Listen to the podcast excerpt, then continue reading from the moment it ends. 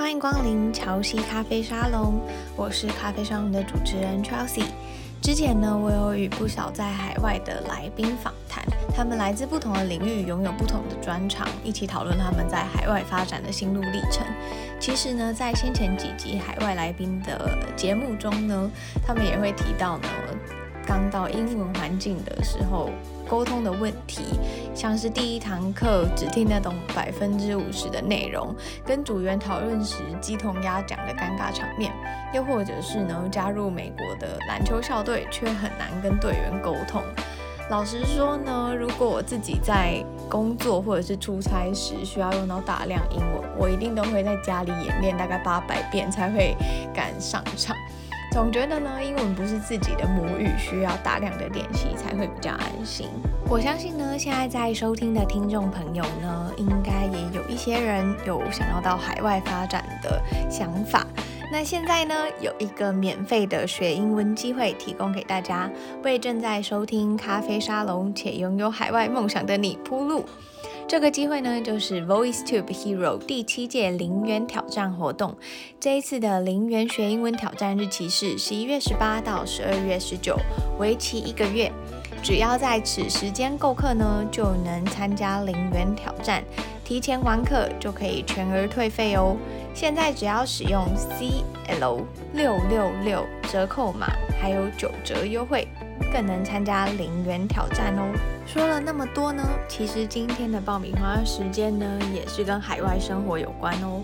今天的爆米花时间邀请到目前正在美国进修运动生理及担任健身教练的 Eric。身为运动员的他呢，分享从在美国念大学、加入篮球校队，从在球场上听不懂队员语速超快的英文而感到失落，到现在可以担任当地人的健身教练这一路的心路历程。同时呢，他也会分享全英文环境的好处跟困难，包含他如何利用身边的资源练习英文，以及运动生理究竟是在学什么。一起来欢迎 Eric。Hello，大家好，我是 Eric。我现在在美国，现在在读硕士，然后读运动生理学，然后同时也在当健身教练。以前我有过教呃一些运动知识讲课的经验。那你当初为什么会想要念运动生理？因为好像我身边比较少人就是会想要真的投资这一块，然后就是去念这个。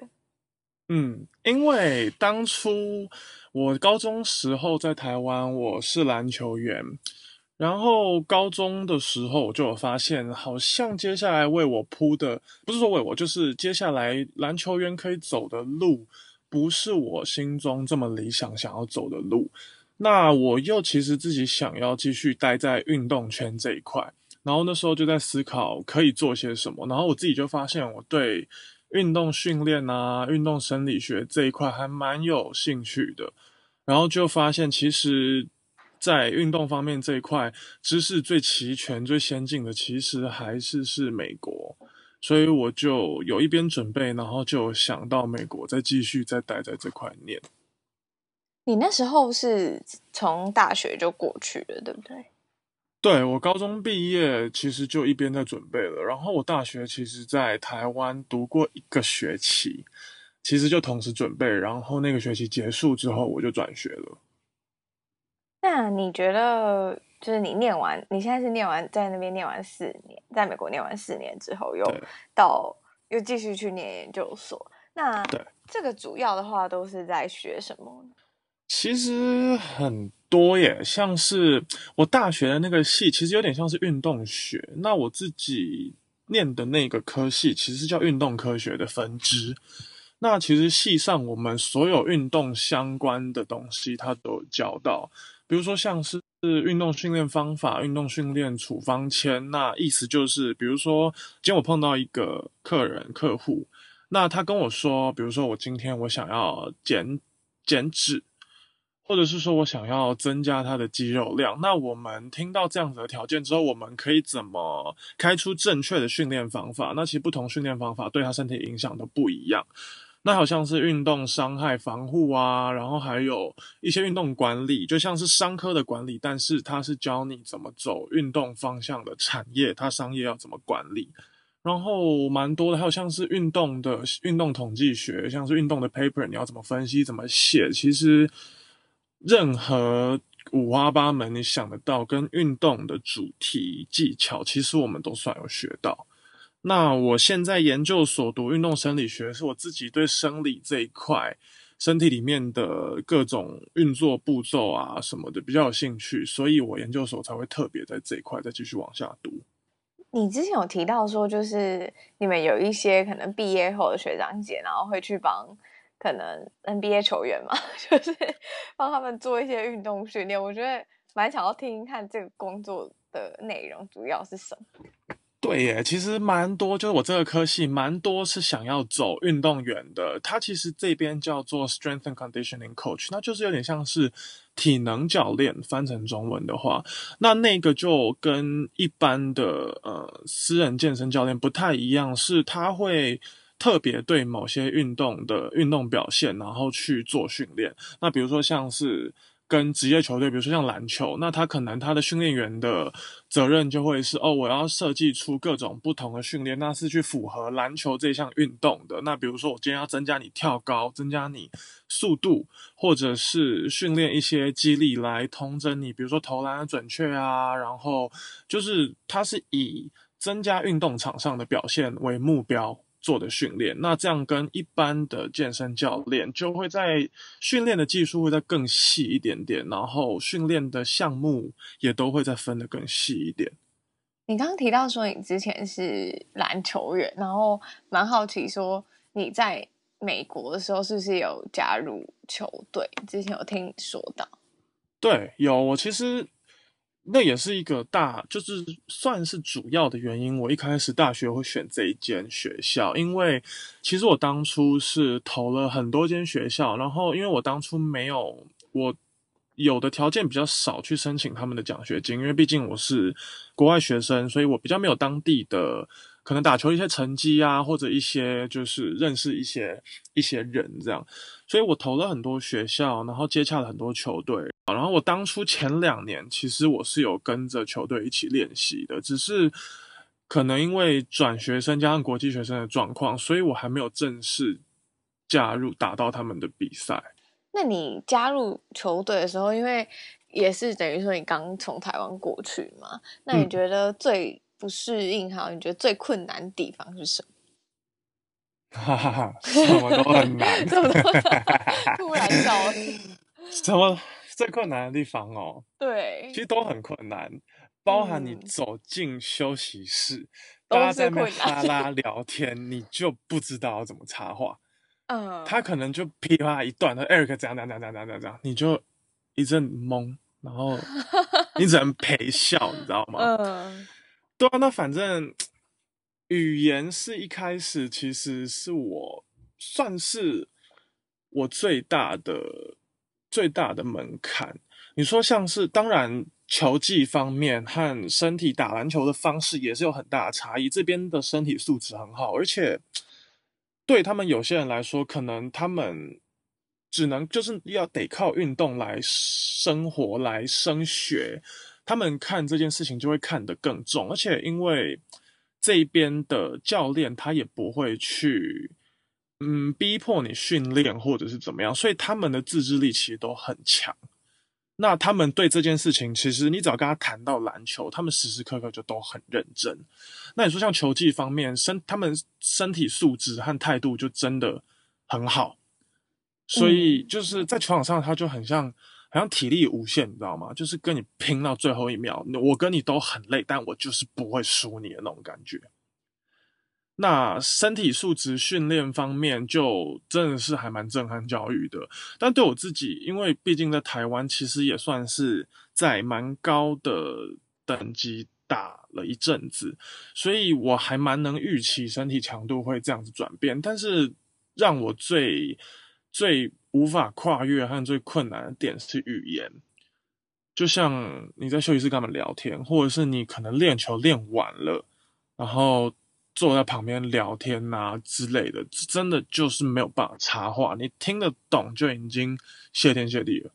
嗯，然后你可能会不知道要回什么，那他们就会觉得就是哎，你是不爱讲话，或者是怎样？就是其实我觉得对他们这样走了这么多年来说，对他们。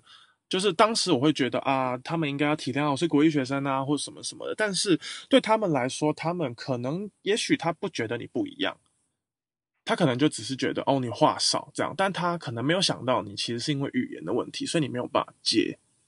嗯，那语言其实对我最最大的就是最大的影响就是。听不懂，那你说一般的聊天有可能没有办法加入他们的话题，那甚至其实很多运动员闲聊是讲一些，比如他们文化的东西啊，他们的休闲娱乐啊。其实一开始我是就算听得懂，其实也没有办法接下去。那最困难、最最呃最大的地方，就是在球场上的时候。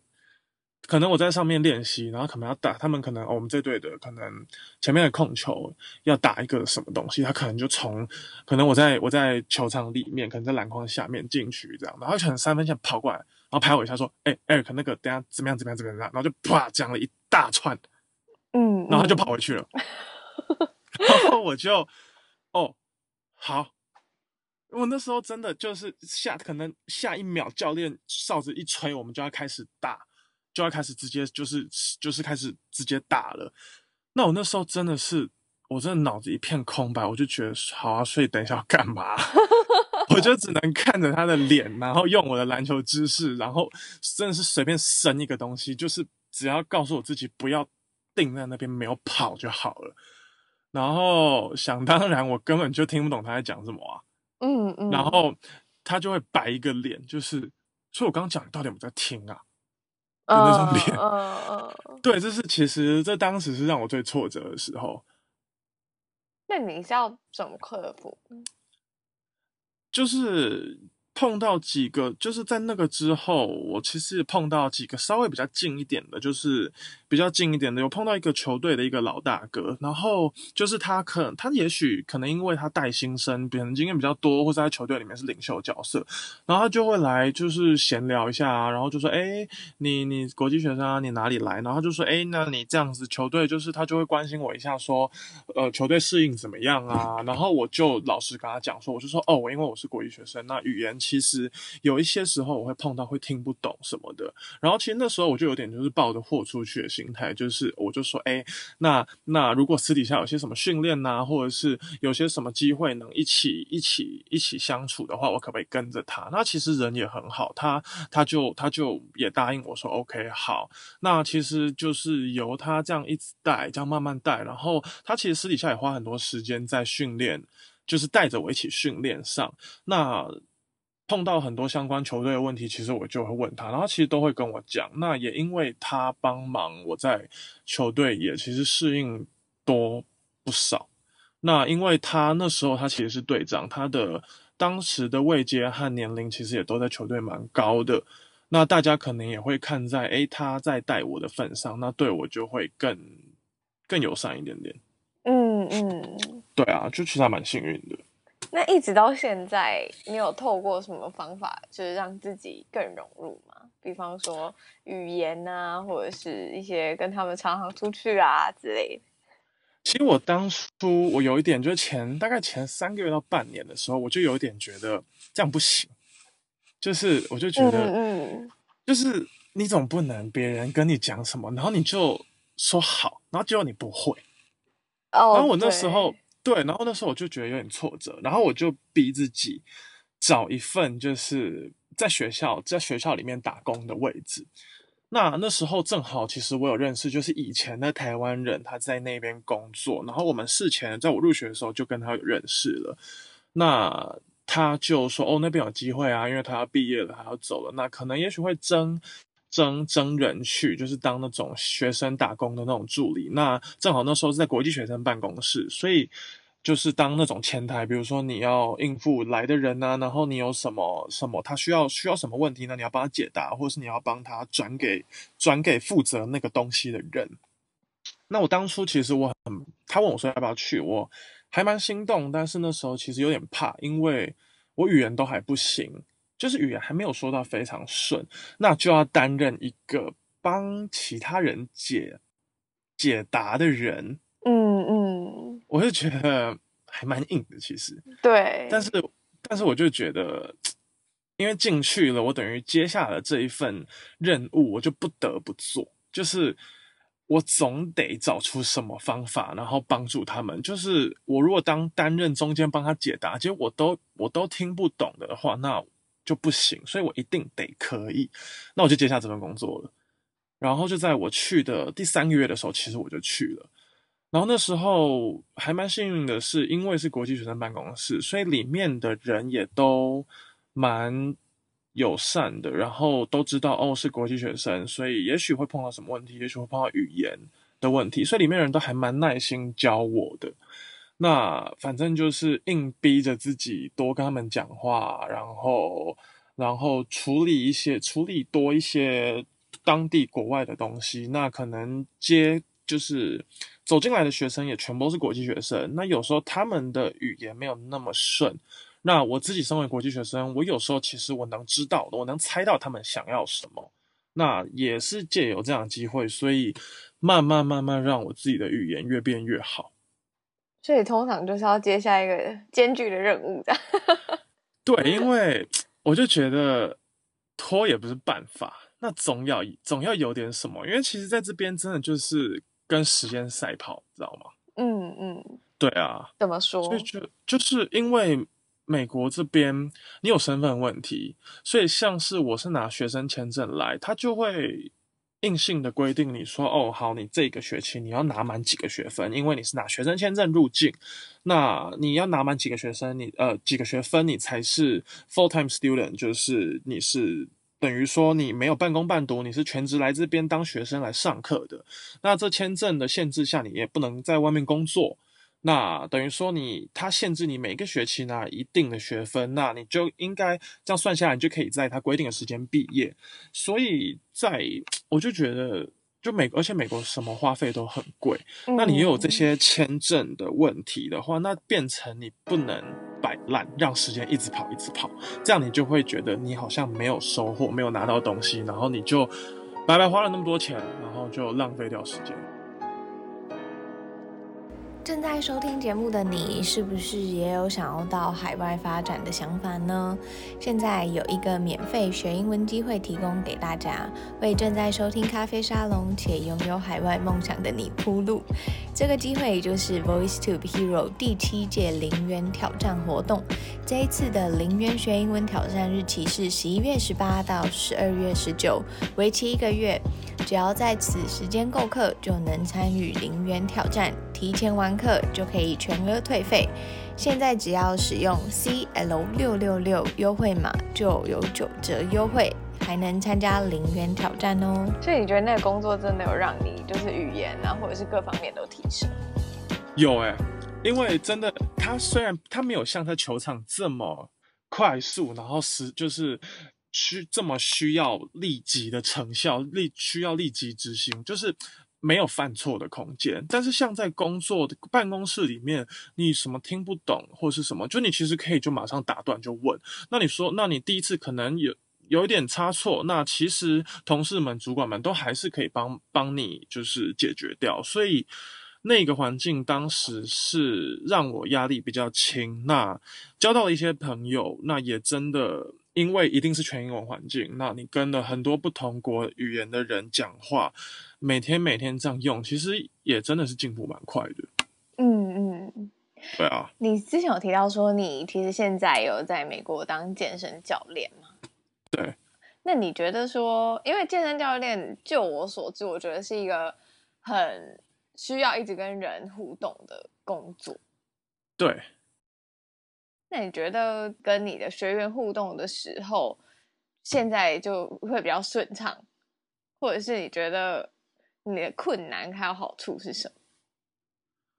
困难和好处，嗯，一开始当然会比较紧张，就是，哎，我真的是要一对，就是他其实他是报了名、付了钱来给我上课一对一，当然一开始会比较紧张，但是。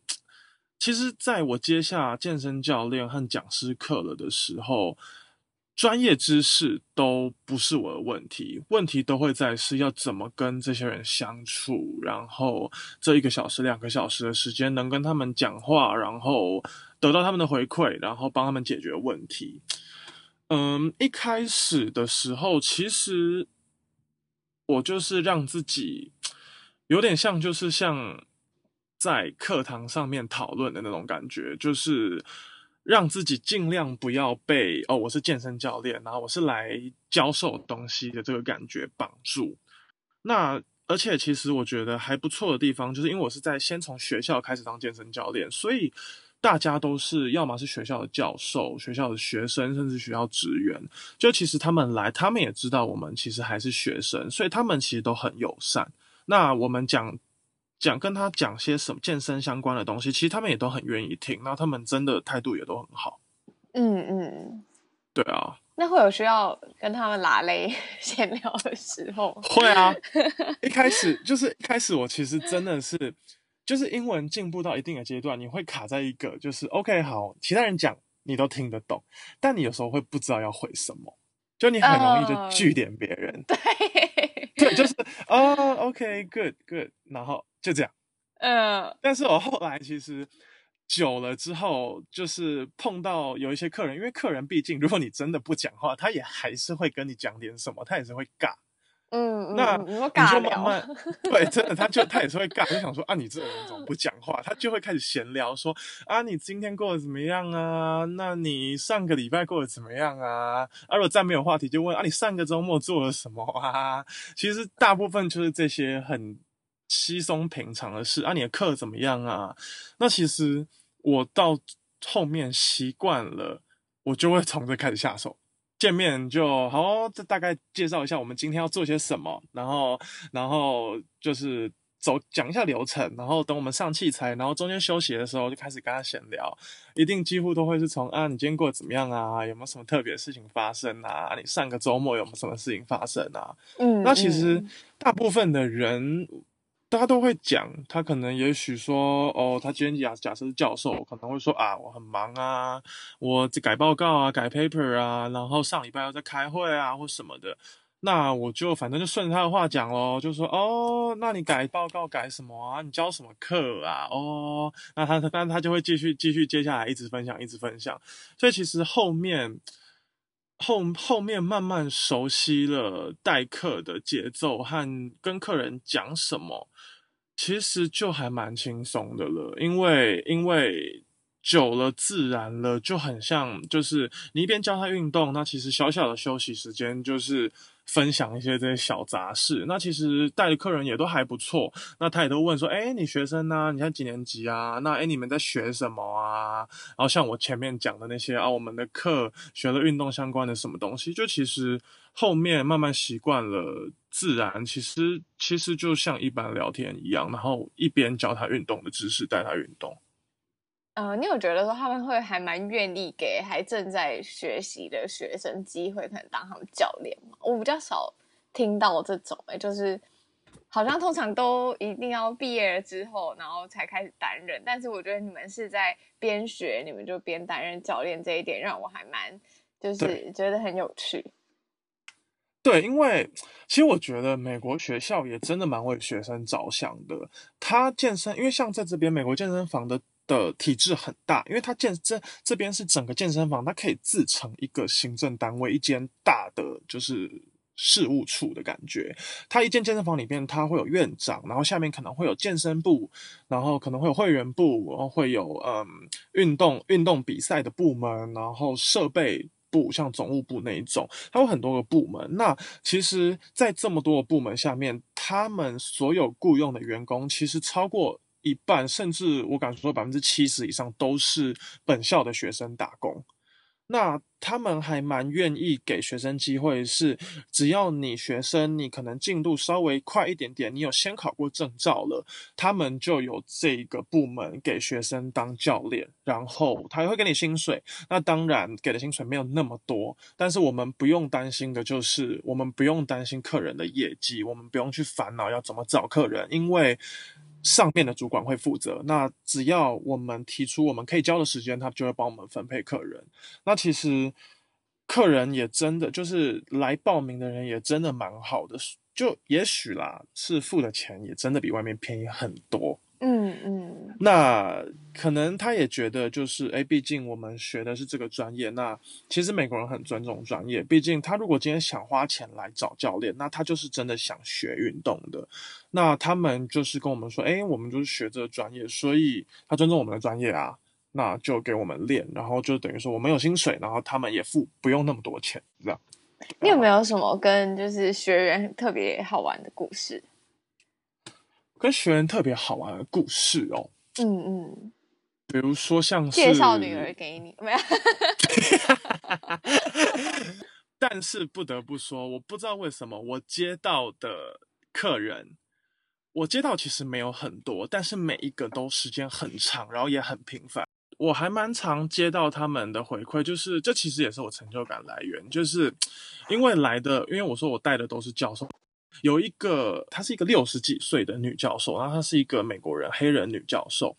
然后她来的时候，她其实有蛮多，就是比如说她她她腰会痛啊，会不舒服，然后觉得，诶，她教课平常这样教久，然后会累，然后会觉得就是身体就无精打采，然后没有力气这样。然后她就说，因为她很久以前有做过重量训练，但是那时候感觉很好，但是可能因为忙，然后没有碰好，没有没有碰碰到适合的教练，所以就停了好一阵子。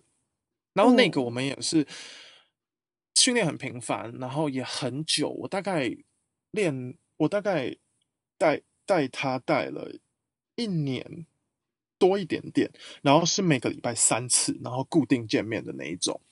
然后刚开始大概两三个月吧，他就说：“哎，我现在感觉体力有比较好，就是觉得哎教课教了一整天下来，好像。”蛮有精神的，比较不会像以前那么容易疲累，然后回去睡眠也都还比较稳定，然后觉得哎不错，就是有有改善这样。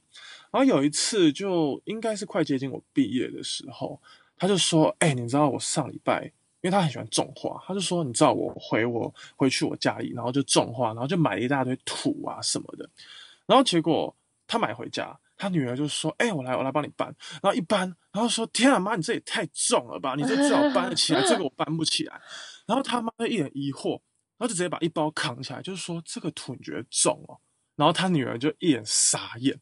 然后他那时候他就突然觉得：“哇，他以前好像搬不搬不起来这样的东西，就他以前好像很多事情是有限制到的。”然后他发现他的体态改变了，然后他就很开心。然后他。就来跟我讲，来的客人他真的因为这件事情，然后我们这样子每次每次一点一滴的慢慢成长，然后他的生活真的改变了，他真的突然哪一天有发现，哎，我做这件事情变轻松了，有所改变了。其实这真的是对我来说还蛮有成就感的。那因为你的教学而改变他们的生活。对，然后他可能跟我提到，哎，我听你讲的那个哪一个哪一个，哎，结果我在跟我小孩跟我先生在讨论运动的时候，我跟他说，哎，这个我的教练跟我讲到，哎，应该是怎么样怎么样怎么样，然后觉得其实还蛮感动的，因为那一次那个女教授，她的先生也是教授，然后是教什么类似什么神经之类，反正就是是医学系的教授。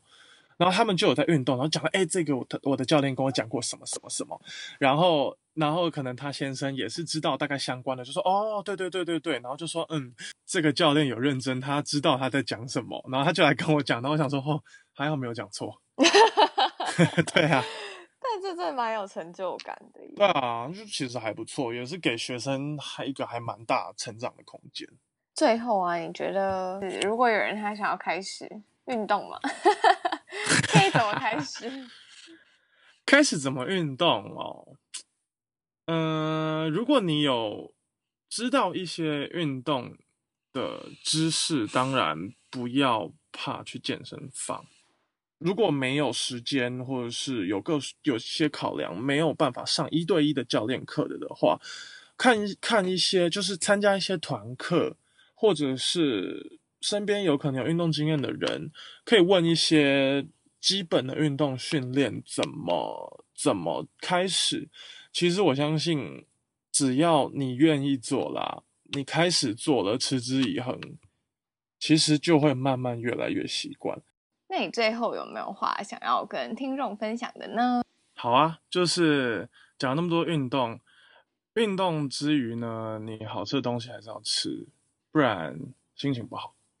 心情，你如果觉得啊，你因为要减减脂、减脂肪，然后运动，然后很辛苦啊，什么看到吃的都不能吃，也不用，想吃什么就吃，我就怕你不吃，真的吃的心情真的很好，很爽。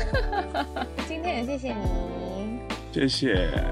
今天的访谈呢，让我有一种很深刻的体会，那就是呢，在国外的生活真的没有想象中美好及容易。除了是听 Eric 遇到的文化差异，还有加入篮球队时遇到的沟通问题，或者是担任一对一教练时会最常遇到的生活闲聊，这些其实在台湾我们都觉得很稀松平常，但是换了个语言，可能就没有那么容易，也让我深刻的感受到语言呢，真的是融入异地很重要的因素之一。所以这一次呢，跟 VoiceTube 的合作让我觉得很开心，那也是一个提供听众免费练习英文的好机会。我自己呢也有上过 Hero 课程，我觉得很棒的地方呢是用手机也可以上课。